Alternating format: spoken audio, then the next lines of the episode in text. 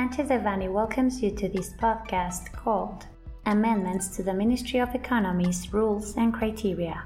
We remind you that this material is only informative and cannot be considered legal advice. For more information, please contact our lawyers directly.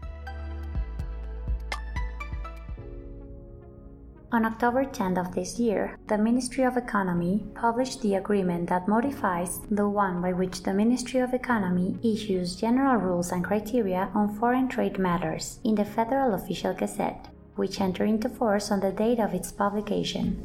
These are some of the most relevant changes that we highlight. Automatic notices, Rule 2.2.26 establishes the requirements for filing requests for automatic notice of importation of steel products and the requirements that must be complied with for such filing. In view of the above, we highlight the following. It specifies that the country of origin of the goods shall be understood as the country where the steel was melted and poured, adding also the parameters to be taken into consideration to determine the above.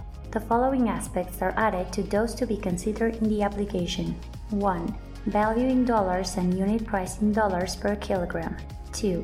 Intended customs office of entry. 3. Expected date of shipment from the country of export. 4. Expected date of importation. It is no longer necessary to attach the mill or quality certificate issued by the producer or manufacturer of the goods to the application the observations field in the application is eliminated. Rule 3.1.1 establishes the authorizations for which a notarial certification must be presented in the corresponding application. This amendment simplifies the list of authorizations for which this requirement is applicable, eliminating the aforementioned requirement for the following authorizations. Extension for repair, reconditioning, and remanufacturing. Rule 3.2.28 Extension to import sensitive goods, Rule 3.3.6. Therefore, this requirement will only be applicable for the following authorizations. 3.2.20 New IMMEX Program Application, 3.2.23 New IMMEX Program Application Pre Operational Period, 3.2.25 Expansion of activities under the services modality, 3.2.33 Change of IMMEX modality, 3.4.14 New PROSEC Program Application for Annex 2.2.1, the validity of the automatic permits for footwear, textile, and apparel imports is extended from 60 to 120 calendar days.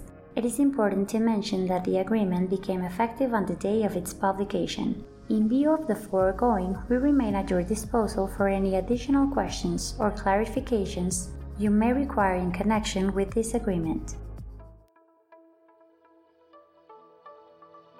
This content was prepared by José Alberto Campos Vargas, Eduardo Sotelo Cauduro, María Luisa Mendoza López, Juan Carlos Jiménez Labora Mateos, Fernando Josué Mancilla Hinojosa, and Tamara Chacón Jiménez, members of the International Trade and Customs Practice Group. For any questions or comments on this material, please contact us directly or visit our website, sanchezdevanny.com. Unless otherwise specified, users of this podcast may save and use the information contained here only for educational, personal, and non commercial purposes. Therefore, its reproduction for any other medium is prohibited, including but not limited to copying, retransmitting, or editing without prior permission of Sanchez Devanny Eseverri.